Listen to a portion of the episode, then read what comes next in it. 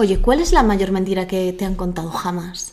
La mía cuando mi madre me dijo, si me dices que no has sido tú, no me voy a enfadar. Y se enfadó. Pues a mí una vez una amiga me dijo que el dinero no daba la felicidad. Esa perra debía de estar forrada.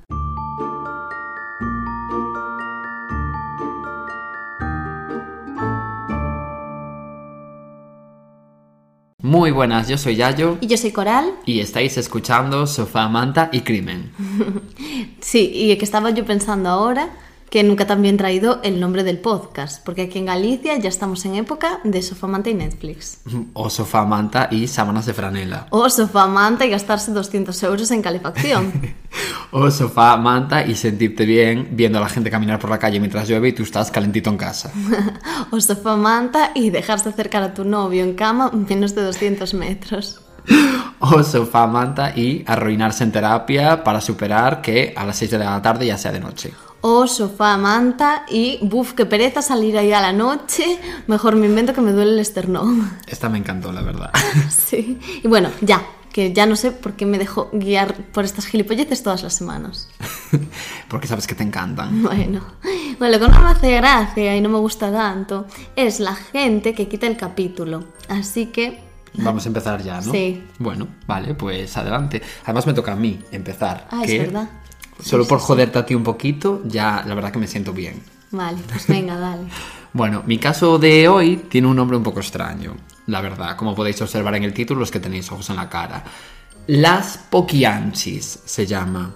Jugar dos bichis, te preguntarás. Bueno, pues mira, eran cuatro hermanas de la ciudad de San Francisco del Rincón. Este caso fue recomendado, ¿verdad? Fue recomendado, efectivamente. ¿Por quién? No lo sabemos. No nos acordamos bien, lo sentimos, pero por lo menos por dos personas. Por lo menos dos personas Vosotros sabéis quiénes sois. Exactamente, sentiros aludidas, porque fuisteis vosotras.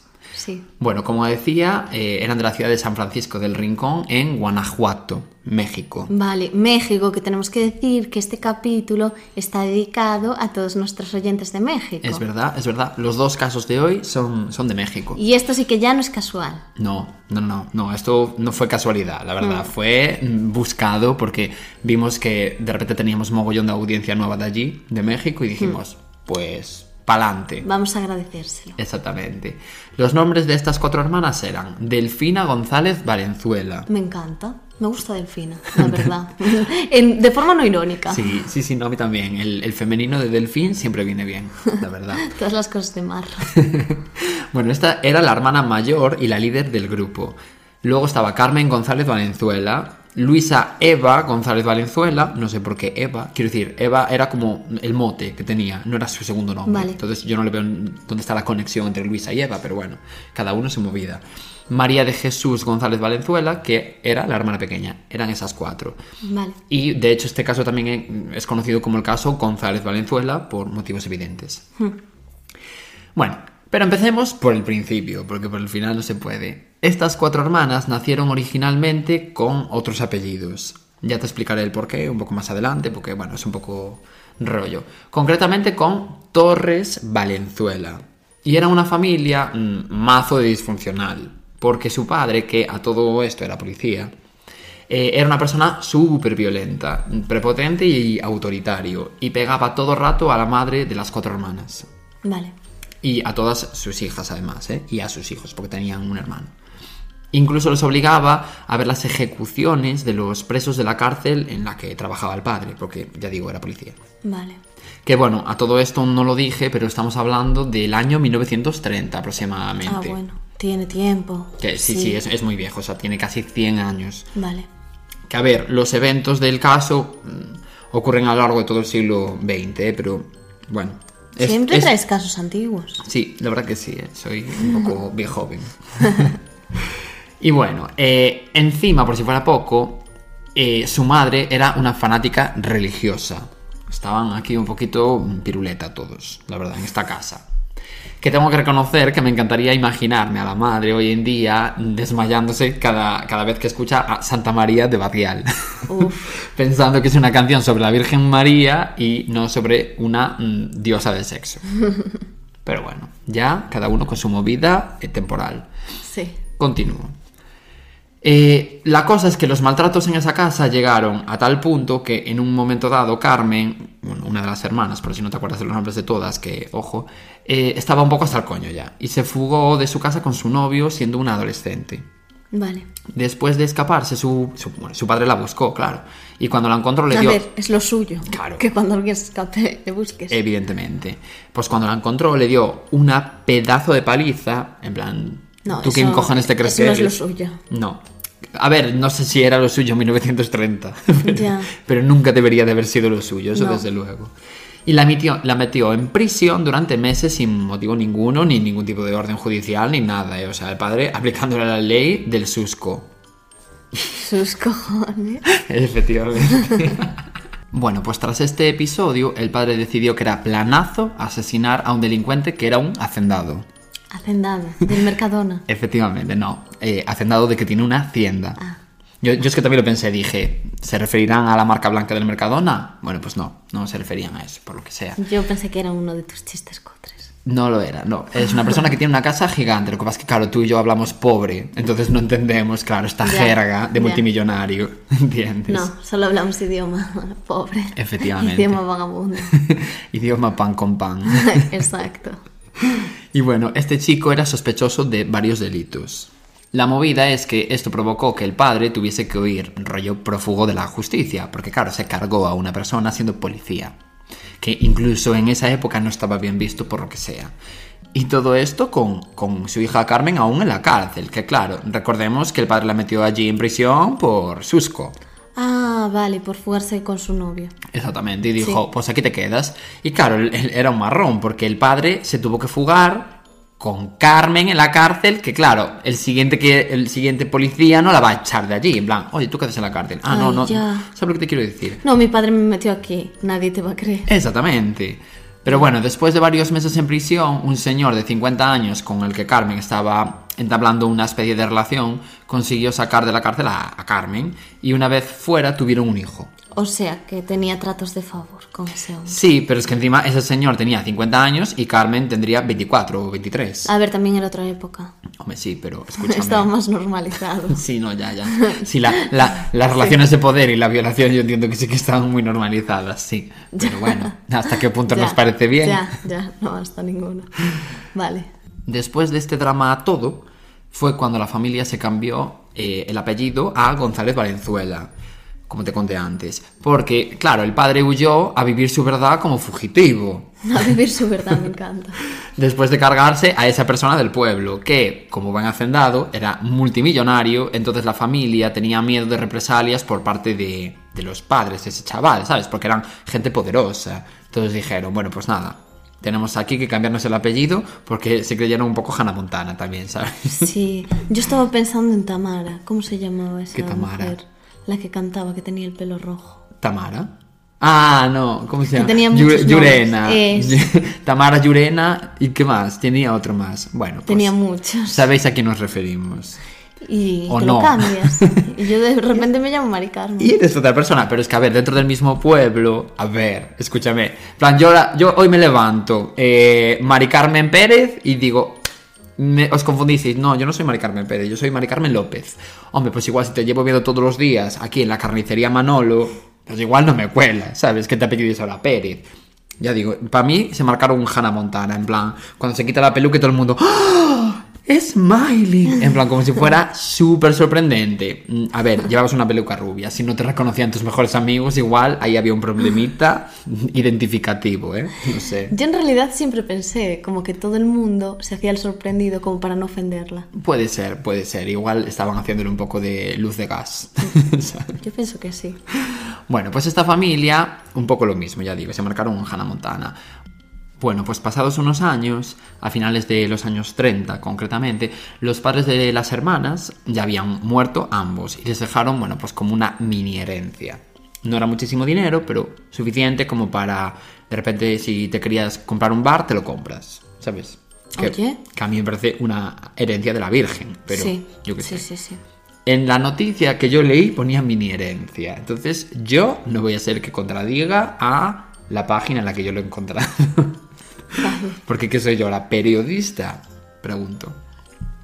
con este dinero, Delfina, que recordemos que es la hermana mayor de las cuatro, se abrió su primer burdel, puticlub, club de alterne, como quiera que se llame, en tu región de confianza.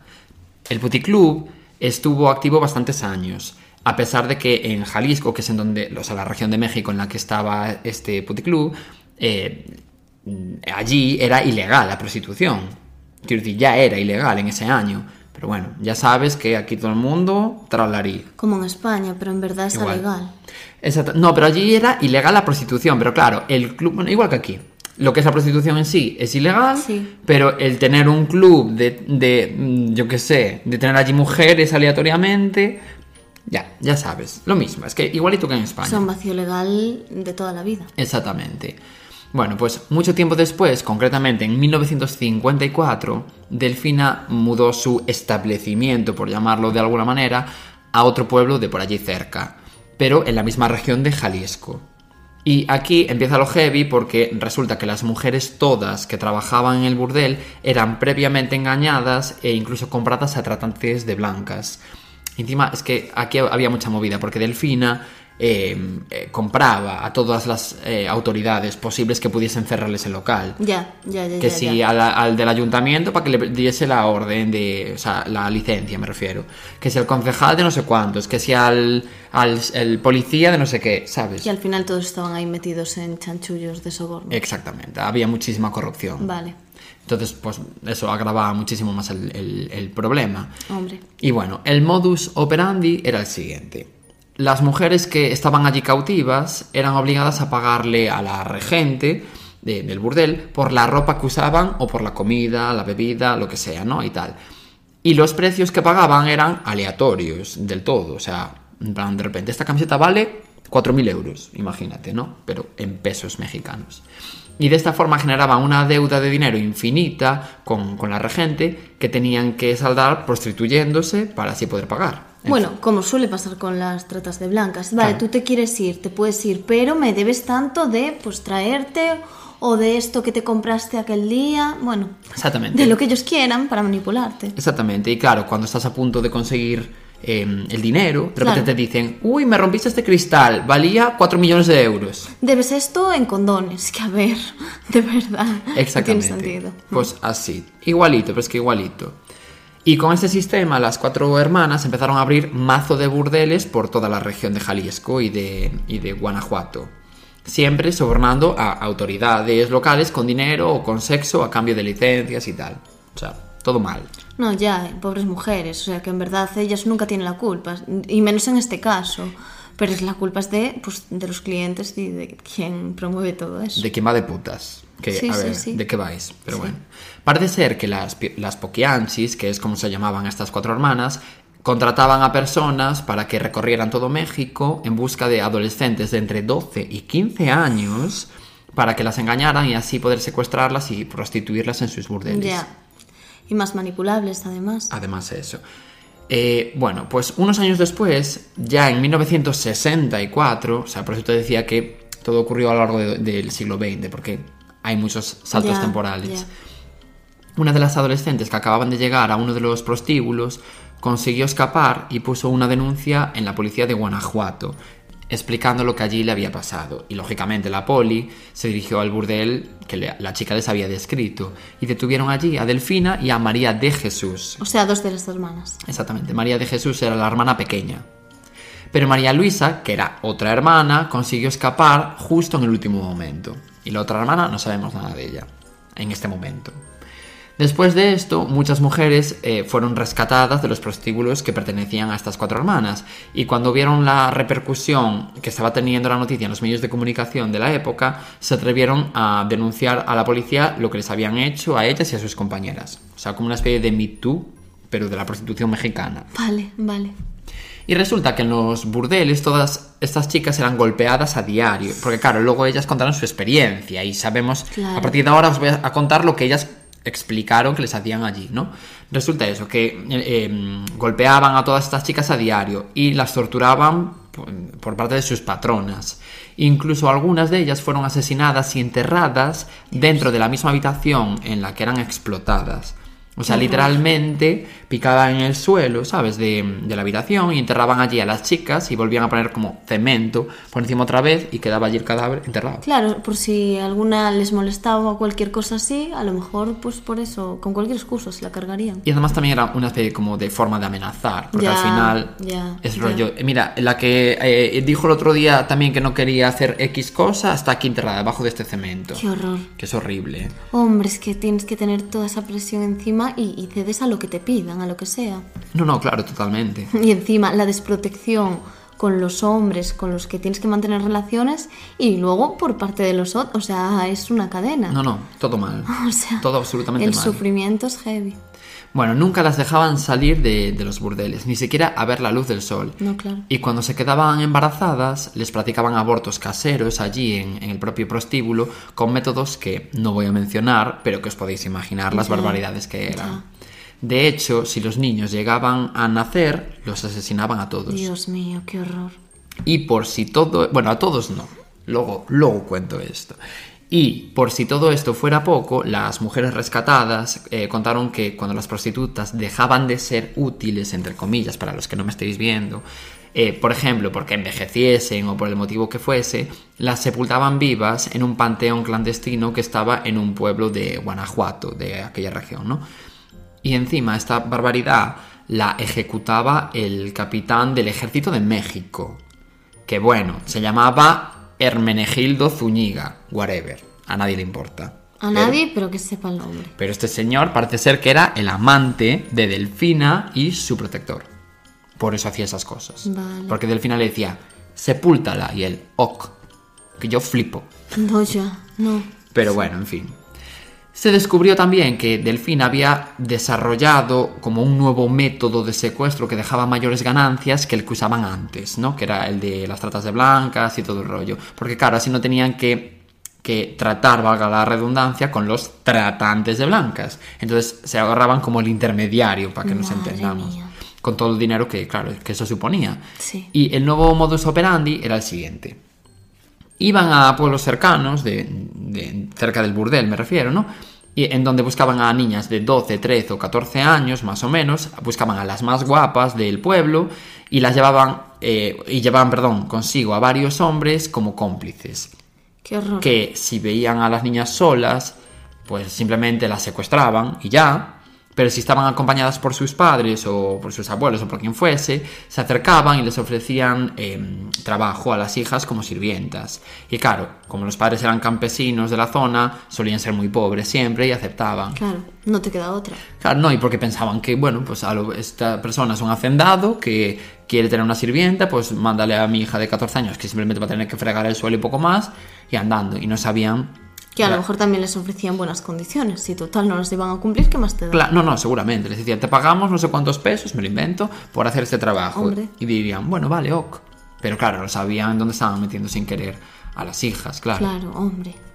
Pero bueno, una vez llegaban al burdel esas niñas, las desnudaban a todas por completo para examinarlas. Y las, eh, los ayudantes hombres procedían a violarlas una a una. No, en plan, no aleatoriamente, no, a todas. Y si alguna de ellas lloraba o se resistía, le daban una paliza o incluso las mataban si veían que bajo su criterio de mierda no iban a ser lo suficientemente dóciles. Ya, y desde su perspectiva tiene todo el sentido, porque es una forma de, desde que llegas te dominan. Exactamente. Y aprendes que eso es lo normal. Y parece ser que además las violaban a todas como para eh, probarlas, entre comillas, ¿sabes? En plan de, ah, no, esta chica sí que vale para prostituta. Dios, Es horrible. hombre. Después las bañaban con agua helada y les daban vestidos y las sacaban esa misma noche para que comenzaran a atender a la primera clientela. ¿Qué les pasa? Es que, ojo. Y por si te lo estás preguntando, por supuestísimo que todos los hombres que por allí pasaban estaban encantados con que las niñas tuviesen tan poca edad. Hombre, Porque en esta vida tú puedes ser lo que quieras. De verdad, ¿eh? Lo que quieras. Menos putero. Por favor, no seas gentuza. Quédate en tu puta casa. ya, De ya. verdad, ¿eh? No seas despreciable. No vayas a puticlubs. Si hay alguien que lo dudo, que nos está escuchando y vaya de puticlubs, de verdad, quédate en casa. Hazlo por nosotros. De verdad. Bueno, en fin. sí. ¿Y te acuerdas cuando antes te dije que, que cuando envejecían, eh, que las niñas se dessentían de ellas? Bueno, pues con vieja me refiero a cuando cumplían exactamente 25 años. Ah, les parecía que con 25 años ya eras octogenario en la época eh, eh, para trabajar allí, claro. Madre y decían, a tu puta casa. Bueno, a tu puta casa ojalá. Más bien no era ese eh, tal. O sea, ese era el nivel. Lo que hacían con estas chicas que cumplían, eh, ya digo, 25 años, era terrible. Y antes de, de continuar, si nos estás escuchando, sáltate estos eh, 30 segundos. Yo ya sabéis que aviso muy pocas veces, pero cuando aviso es por algo. Si no quieres escuchar lo que voy a decir, me refiero. ¿eh? Eh, avisaban a un señor al que llamaban el verdugo, y este señor eh, los- las encerraba en cuartos a las chicas y las dejaba sin comer ni beber durante días y entraba constantemente para darles patadas y golpearlas en una tabla, o sea, con una tabla de madera que tenía en su extremo un, un clavo afilado. Todo el rato, así pum, pum, Pero qué todo el rato. del sufrimiento es extremo. O sea, ya, ya es bastante heavy que las dejes sin comer y sin beber días. Y es que encima cada dos por tres entras a darles patadas y a darles eh, tablazos con un clavo. ¿Hola? ¿Cómo puede ser tan asqueroso, de verdad? Y una vez que las chicas estaban lo suficientemente débiles como para ya no poder ni siquiera defenderse, eh, el verdugo las llevaba a la parte de afuera del burdel y tras cavar una zanja profunda, allí las enterraba vivas. Es que qué necesidad, dentro de que es terrible, por lo menos no le causes ese sufrimiento innecesario. Es que tienes que ser un sádico para hacer eso. Yo lo siento mucho, pero... Sí, sí, yo es la única explicación que entiendo, porque mira que no habrá muertes menos violentas Es que esa. mátala y luego entiérrala, punto. Pero eh, le- le- las dejas sin comer, Claro. las dejas sin beber, le- les clavas con una tabla, no sé qué. Y luego encima las entierras vivas. Eres un hijo de puta. sí. Y a otras incluso las arrojaba desde la azotea para que murieran al caer, con, ¿sabes? Al darse contra el suelo en- con la cabeza, o les destrozaba la cabeza a golpes. Dios mío. O sea, horrible. ¿Y te acuerdas cuando dije que los niños na- eh, que nacían todos eran asesinados y dije, bueno, no todos? Bueno, pues eh, fueron asesinados todos menos uno. Que, eh, porque, o sea, el motivo fue que un cliente quiso quedárselo para poder experimentar con él. No encontré qué clase de experimento hicieron con el pobre chaval, pero la verdad prefiero no haberlo encontrado. Prefiero vivir en la ignorancia. No, se mejor, vive muy mejor. bien en la ignorancia, se está genial a veces. Sí, De a veces es el mejor sitio donde Sí, sí. puedes estar. La información está sobrevalorada muchas Sí.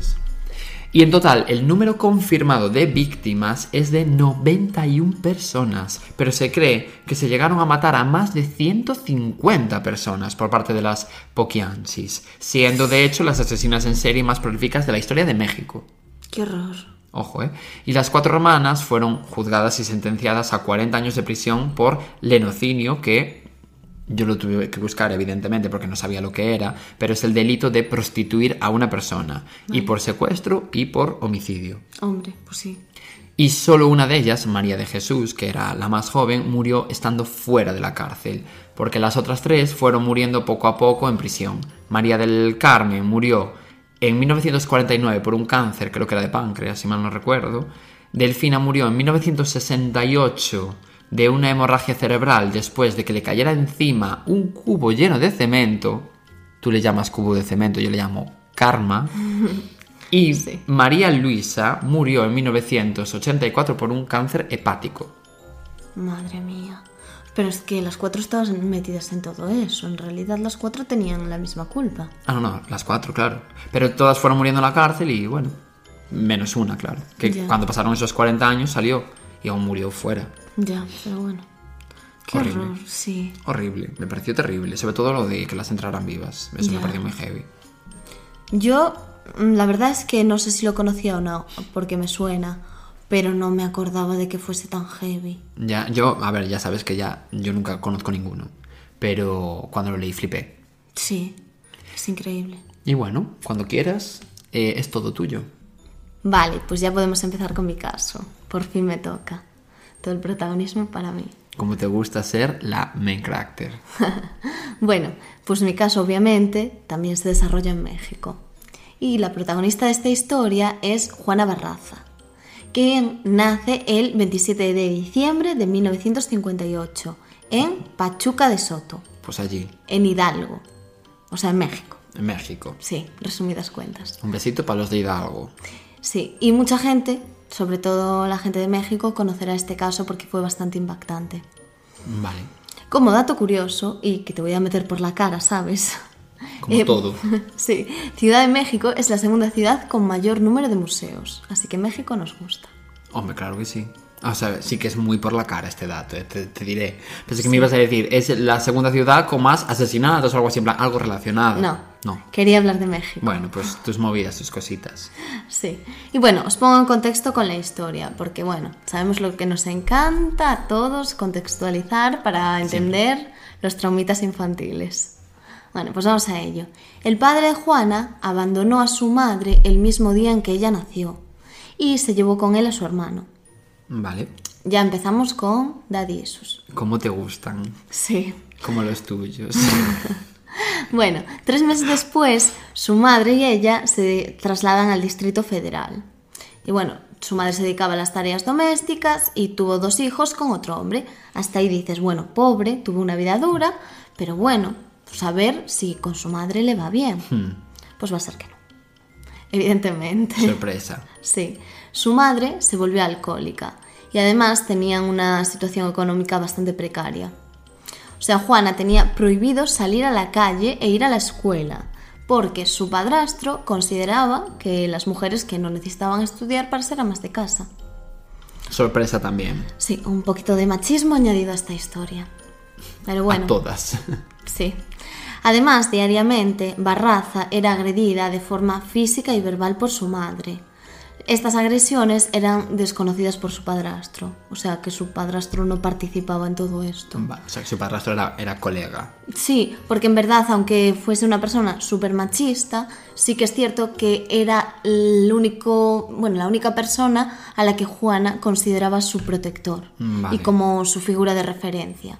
O sea que este señor era lo más decente de, de toda la pareja. Entiendo. Imagínate el contexto. No, no, sí, que el nivel estaba bajito. Sí. Y bueno, un día la madre de Juana decidió ir a beber, o sea, su hobby favorito, con unos amigos y se la llevó. Y bueno, en estado de ebriedad total, decidió darla a cambio de tres cervezas a un hombre. Ah. O sea, imagínate. Nada más el precio también. Hombre, pues un pack Sí. de seis por lo menos igual te podías estirar un poquito, de verdad. Bueno, pues este hombre la golpeó, la ató de muñecas y la violó. Dios. O sea, es que imagínate. Horrible, la verdad. Tras esto, Juana quedó embarazada. O sea, Encima. Mira cómo... ta- O sea, ya ves el nivel de, de su madre. Ya. O sea, que te dio igual todo. Que no justifica que tuvieses un problema con el alcohol, porque a ver, es una enfermedad. No, no, y anda que no hay gente alcohólica que no venda a sus hijas. Exactamente, es que yo aquí lo que veo, que sí que quiero hacer una aclaración, es que muchas veces como que en el alcoholismo se justifican ciertas cosas porque estás enfermo. Obviamente estás enfermo y no puedes abandonar a una persona que tiene un problema. Hmm. Pero de ahí a que todo vale tampoco. O sea, a lo mejor es alcohólica, pero mala Y persona también. Claro, exactamente. En plan, puedes tener una X cosa y a mayores eres una persona alcohólica. A, a mayores es una persona de mierda. Y no pasa nada. Claro, claro. Solo Al asúmelo. igual que puede ser eh, guapísimo y ser una persona de mierda. Como le pasó a Daniel Sancho, que la gente como que "Ah, es guapo y asesina, increíble. Pues Sí, puede esas ser. cosas chocan más. O como Ted Bundy, que era una persona súper carismática. Y claro, la gente como que no, le, no lo conciben porque, no sé, no les casa el hecho de ser una persona funcional con ser un asesino. Y en verdad no tiene nada que No, ver. claro que no. Son dos cosas completamente Sí, distintas. la gente se imagina chusma. Sí, no. sí. Y a lo mejor es de quien menos lo espera. Exacto. Bueno, pues después de esta pausa que hemos hecho... Publicitaria. Sí. Juana, tres meses después de haber dado a luz a ese bebé, pues fue rescatada por los hermanos de su padrastro. Qué bien, ahí por lo menos tuvo una pequeña ayuda. Ya. Y bueno, al final la madre lo que pasó fue que murió de una cirrosis hepática. A ver, cero sorpresas Sí. también. Es que. Y Juana en ese momento tenía 18 años. Sin embargo, sí que es cierto que esto no ayudó a Juana, porque solo tenía mm, palabras de odio hacia su madre y muchísimo rencor, cosa que era bastante entendible, la verdad. Pues sí. Y bueno, es que odiar no está bien, pero bueno, vender a tu hija a cambio de tres estrellas Galicia, no. Exactamente. Y encima seguro que no eran ni Estrella Galicia. Seguro que era Cruz Campo. Ya, encima. Bueno, dudo que en México haya Estrella Galicia. bueno, bueno, bueno. Somos muy internacionales. Pues sí. Y aparte de toda esta historia de su vida un poco, os cuento también su LinkedIn, para que veáis que exploramos todos los campos. Todas las redes sociales. Juana, la verdad es que trabajó de muchas cosas, tipo la Barbie, ¿sabes? ya. Y bueno, trabajó Comprendo. de empleada del hogar en una fábrica de chocolate durante dos años. Con Charlie. Fijo, sí, yo quiero pensar que sí. Vale, pensemos que sí. También se dedicó a vender ropa y gelatina. Aleatorio todo de todo, pero bueno. Y vendía palomitas de maíz en funciones de lucha libre. Ah, Y aquí es donde empezó todo, porque un día un encargado descubre a Juana y le propone dejar las palomitas y empezar con la lucha libre. a ella. Sí. Porque era una mujer que- que según dicen tenía un cuerpo bastante grande, medía unos 70, la espalda muy ancha. Ya. Entonces como que tenía, le vieron el potencial. Sí que lucía agresión física. Sí, exacto. Entonces, bueno, pues ella dijo, ¿por qué no? ¿Por qué no me voy a dedicar al mundo del estrellato? A ver, de momento me está pareciendo un caso súper aleatorio. ¿eh? Sí, sí, es bastante Sí. gratuito todo. Bueno, pues Juan acepta y a los 30 años comienza su carrera como luchadora profesional en el cuadrilátero. Bueno, pues. Sí, y la llamaban la Dama del Silencio. Ese es el sobrenombre que le pusieron en la lucha. Qué miedo. Ella era una luchadora ruda, que creo que es un tipo de categoría en la lucha libre. No soy yo experta en el tema.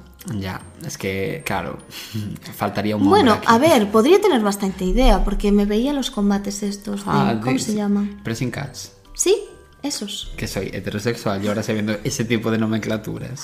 Pregunto. Sí, y era como emocionante. No. También estaba todo pactado, así que... Claro, por Pero eso era- no era emocionante. Era la gracia.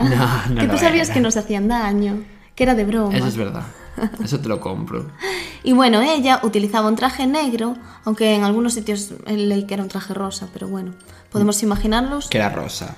rosa, negro, del color que queramos. Mm, rosa. Rosa, rosa, siempre bien. Y utilizaba un antifaz con forma de mariposa. Bueno. Es que no te parece como una Maravillosa. película. Me parece una rubia muy legal, tres. Sí, Más luchadora que nunca. sí, tal cual. Sin embargo, es cierto que en una de estas peleas la mujer se lesionó la columna y al ir al médico, este le dijo que si seguía con ese deporte se podía quedar inválida. Entonces, bueno, tuvo que retirarse con todo el dolor de su corazón del cuadrilátero. Sin embargo, sí que es cierto que siguió trabajando como promotora de lucha libre. Mm, Vale. Y bueno, le iba bien, pero ¿qué pasa? Que sí que es cierto que empezó a no ganar suficiente dinero. Mm, Ya. Y ahí empezaron un poco los problemas. Entonces, claro, empieza a hacer otro tipo de trabajos manuales. Lo que viene siendo robar. Ah, pero yo me estaba, vida. me estaba imaginando otros. No, no, no, no, no, no. Eh, robar. Ah. No, solo robar. Vale, vale. vale. Bueno, primero empezó pues con cositas pequeñas en tiendas, como un Kinder Bueno. Ya, se fue al Funky Fish. Sí. Al Claire's. Y más adelante, con una socia, se dedicaba a entrar en casas de gente mayor. vale. Y bueno, pues ya te imaginarás, esto tenían todo un plan montado, porque lo hacían disfrazándose de enfermeras y diciendo a la gente mayor que pertenecían a programas de ayudas del gobierno. En Pues plan, te esa- vengo a mirar la tensión. Esa era su ayuda para el Pues- poder entrar en la casa. Vale, vale. No, no, yo se lo compro como excusa, la verdad. Sí. Y bueno, hasta que un día, obviamente fue detenida porque la pillaron, pero en lugar de pagar por el delito, que esto, bueno, hubiese estado bien para poder reinsertarse un poco, no sé, el cumplir tu condena, el que pase absolutamente algo ya, y no te quedes en la nada, un comandante empezó a extorsionarla. a ella. Sí, que no sabemos qué hubiese pasado si a lo mejor ella, pues... Se hubiese reinsertado, claro. Pues a lo mejor sí, pero... O sea, me refiero, hubiese tenido la posibilidad. La de- posibilidad, a lo mejor sí, a lo mejor no, también Claro, es verdad. Pero bueno, quiero decirte que si la extorsionas, pues no le va a ayudar tampoco. No. Y bueno, además se muere su primer hijo. En ese momento, cuando se murió el hijo, tenía 24 años. Y fue súper duro. Bueno, pues el chico murió asesinado por una pandilla. Y bueno, yo supongo que este evento podría haber sido el detonante para lo que voy a contar a continuación. Vale. Juana, un día, merodeaba por la calle José Jasso, en la colonia de Mactezuma. Pues allí. Sí, perdonadme todos los que seáis mexicanos, o sea, tened en cuenta que esto va por vosotros. Sí, sí, estás para pedir perdón, me parece, ¿eh? pero bueno. Que tengan piedad. Bueno, pues estaba en esa calle cuando vi a una mujer mayor que se llamaba Ana María. Esta mujer era viuda y vivía cerca del lugar. Entonces, Ana María compartía su casa con un joven a quien le preparaba el desayuno todos los días. Yo me supongo pues que el joven le daría como un dinero por vivir allí con ella. Ya, ¿Y hombre, qué? supongo, sí. que se llevarían bien y eso. Bueno, pues la mujer de la tercera edad regresaba de un recado, un recado de, de, pues Sí, que se fueron a la carnicería, por ejemplo. sí. Y estaba pues mm, con todas las bolsas y caminando despacio, pues como camina una mujer. Octogenaria, claro. Claro, y Barraza en ese momento la vio y se le acercó y le ofreció ayudarla a- para llevarla a su casa. Bueno, pues ya en el piso de la mujer, Juana le comentó que se dedicaba a lavar y planchar, que era uno de los trabajos que había hecho en su momento. La mujer, que en ese momento tenía 84 años, así que sí, era octogenaria, le ofreció 22 pesos por una docena de ropa. No me preguntes cuánto es. No tengo ni idea. No, y menos en esa época, que quiero decirte. No Seguro que si lo calculas ahora son 3 euros, pero como si, yo qué sé. Es que es un- no sé qué año era, pero. No lo sé, no lo sé. mazo.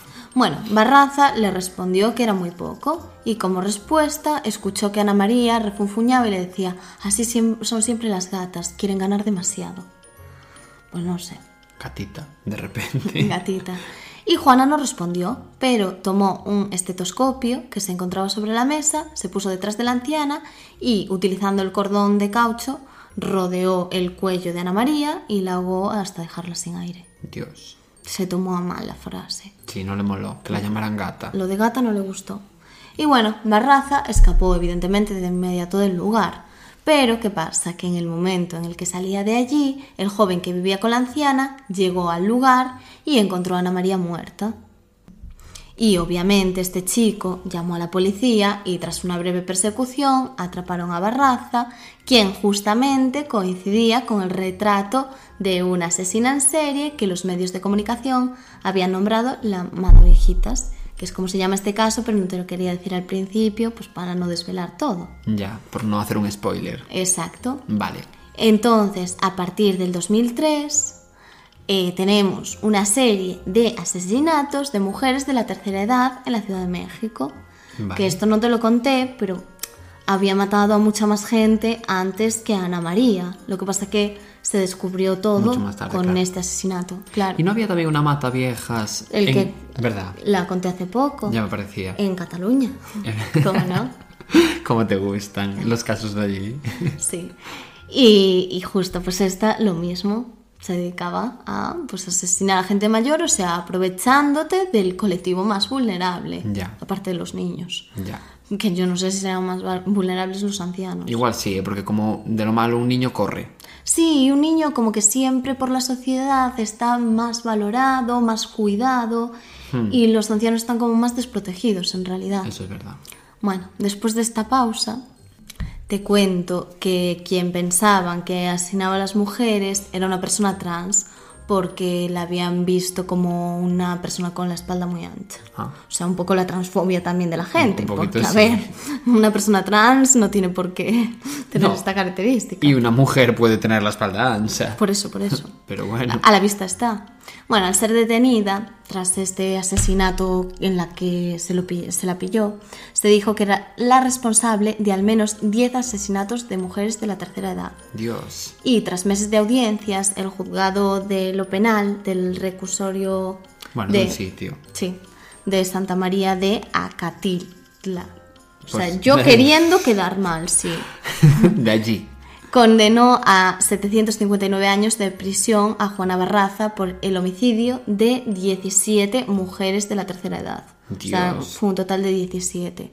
Sin embargo, la pena máxima que se le puede dar a una persona es de 50 años, por lo que la Matavijitas podría salir de la cárcel cuando tuviese unos 98 años. Que a ver, también te digo que oh, sería un mérito por su parte, la Sí, verdad. pero bueno, sí que es cierto que a lo mejor con permisos o algo así, a lo mejor puede salir antes, no lo sé. Puede ser, pero bueno, No soy yo Whatever. abogada. claro.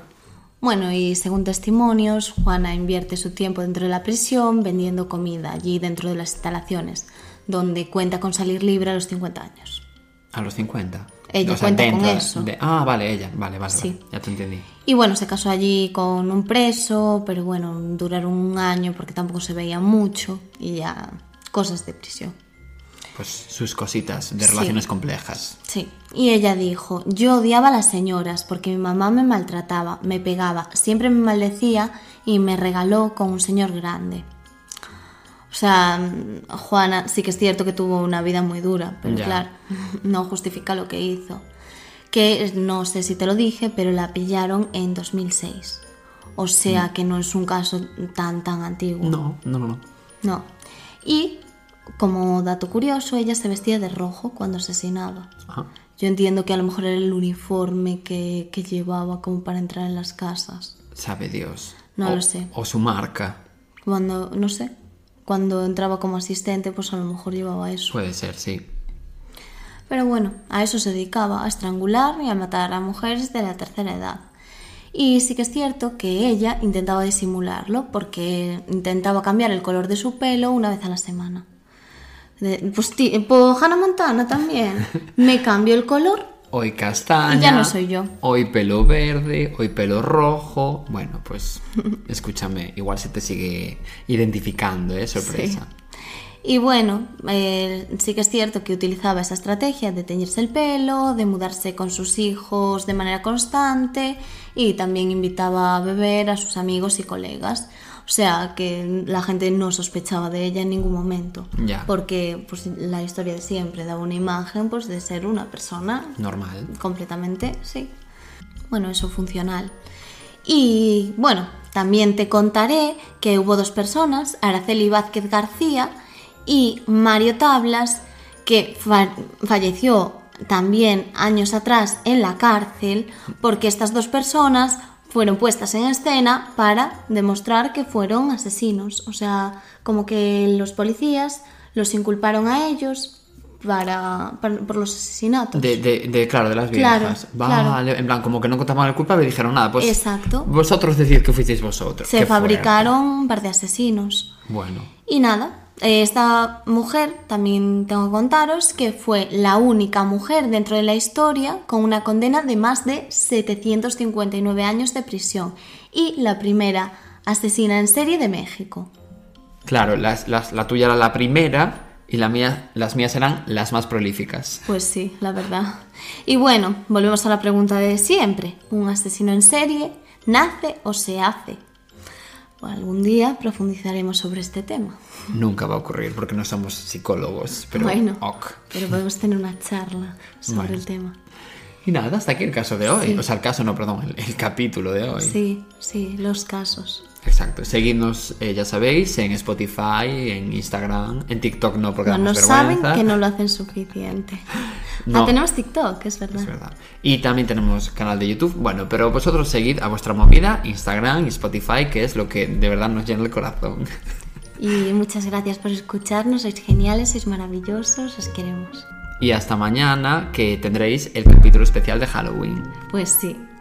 Chao. Chao.